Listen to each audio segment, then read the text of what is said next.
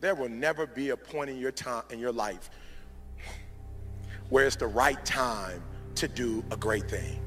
If you're waiting for that perfect, perfect moment, that perfect timing, it's not going to happen. You know what you have to do? You have to create the perfect time and the perfect opportunity and the perfect situation.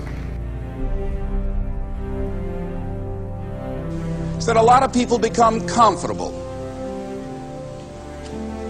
They stop growing. They stop wanting anything. They, they become satisfied. People getting ready to go to jobs that they don't like, jobs that are making them sick. You see, when you're not pursuing your goal, you are literally committing spiritual suicide. When you have some goal out here that you're stretching for and reaching for that takes you out of your comfort zone, you'll find out some talents and abilities you have that you didn't know you have. When the messenger of misery visits you, what are you going to do? What will keep you in the game?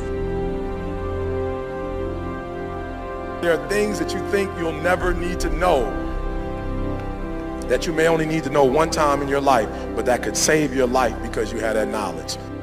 Unless you attempt to do something beyond that which you've already mastered, you will never grow.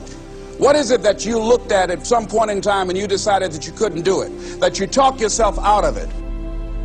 You're waiting on your next door neighbor to make it happen for you. It may not happen. If you're waiting on your mother or your father, they may be so ancient in their thinking that they don't understand this opportunity that you have. And if you're waiting on them, it may never get done. You don't beg average people to be phenomenal. You don't beg good people to be phenomenal. You just are phenomenal and you will attract phenomenal.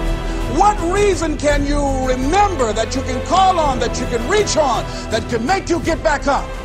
Find that reason if you're not where you are, if you're not where you want to be, if you don't have what you want, want to have, if you're not where you think you should be at this particular place, it has nothing to do with the system, but it has everything to do with the fact that you're not making the sacrifice.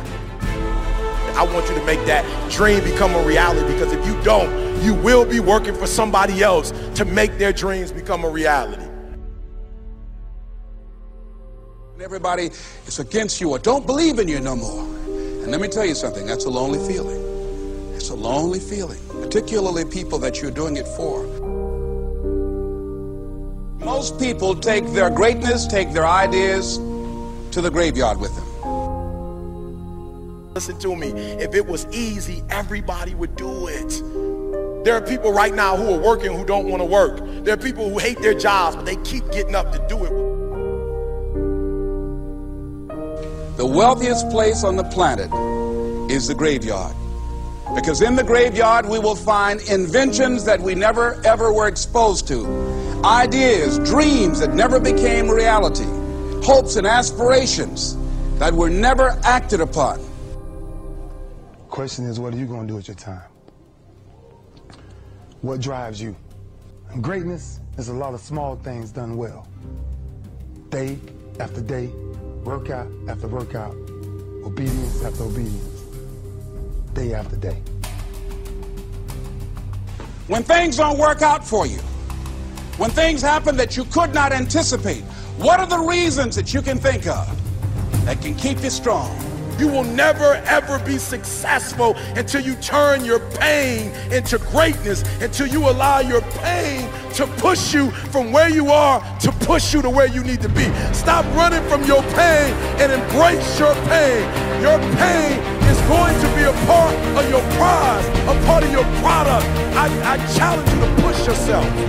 See, it's easy to be on the bottom. It doesn't take any effort to be a loser. It doesn't take any motivation, any drive in order to stay down there on a low level. But it calls on everything in you. You have to harness your will to say, I'm going to challenge myself. I mean that what you did last week don't count. Today, today is the only important day. There are 86,400 seconds in a day, and how you use those are critical. You got 86,400 today, and what you do today is going to cement who you are. Nobody's going to talk about what you did last week.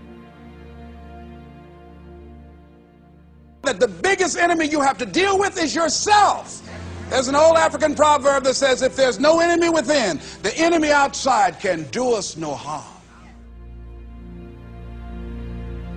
you have this opportunity of a lifetime. It means absolutely nothing if you don't take advantage of it in the lifetime of this opportunity. I got a saying that when life knocks you down, try and land on your back because if you can look up, you can get up.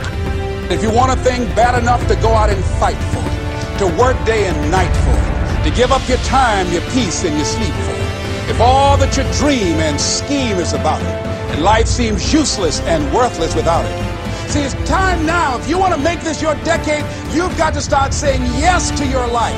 You've got to start saying yes to your dreams, yes to your unfolding future, yes to your potential, as opposed to saying no. When you die, die on E. Leave no dream left behind, guys. Leave no opportunity left behind. When you leave this earth, accomplish every single thing you can accomplish.